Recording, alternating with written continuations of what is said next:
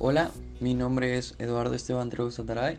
Soy estudiante UNIDEP, Campus Altamira. Actualmente estoy cursando la licenciatura en educación y hoy vamos a hablar acerca de la perspectiva de la educación a distancia. Eh, mi docente a cargo de la materia es Ruth Estefanía Benavides Navarro y estamos en la fecha de 9 de febrero de 2021.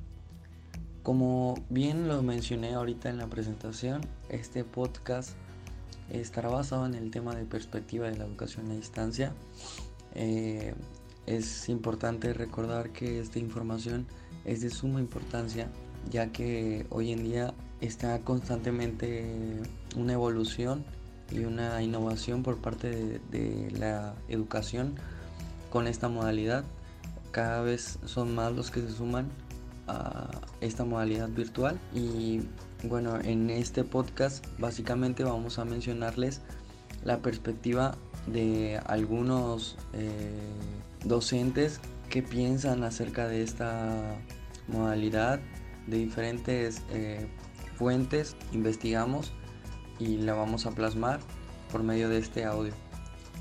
Bueno sin más preámbulo les voy a empezar a comentar eh, acerca de este tema eh, la educación a distancia flexibiliza tanto horarios como espacios físicos, ofrece al estudiante una oportunidad de organizar sus tiempos de estudio y de apoyarse con tecnologías emergentes en sus actividades sincrónicas como asincrónicamente. Así potencializa el aprendizaje en el trabajo individual y en el colaborativo y proporciona los conocimientos y competencias requeridas en cada nivel. También en esta modalidad fundamenta el rol principal del estudiante en su propia formación. Esto quiere decir que se crea un autoaprendizaje, eh, convierte al profesor en un facilitador de proceso educativo y no solo en un transmitidor de conocimiento. Al mismo tiempo que el estudiante desarrolla habilidades en su uso de herramientas como en las plataformas informáticas y recursos educativos de multimedia, como es lo que estamos haciendo nosotros, que es un ejemplo muy eh, claro hoy en día. Esta modalidad de educación requiere un amplio respaldo de diseños de contenidos educativos, los cuales desarrollan diversos grupos especialistas, eh, esto quiere decir cuerpos académicos, cuyas investigaciones permiten una visión más amplia de las necesidades del estudiante y de cómo contar con recursos acorde a estas para potenciar el modelo educativo institucional. La educación a distancia es una de las ofertas educativas que más ha crecido en la última década y esto por todas las ventajas que tiene. Como bien sabemos, la educación a distancia es, no es exclusiva para personas con ciertas características o edades. Esto quiere decir que no discrimina a ninguna persona. Cualquier persona puede tomar esta modalidad y es apto. Eh, permite que cualquier persona con tipos de habilidades o conocimientos la pueda ah, usar.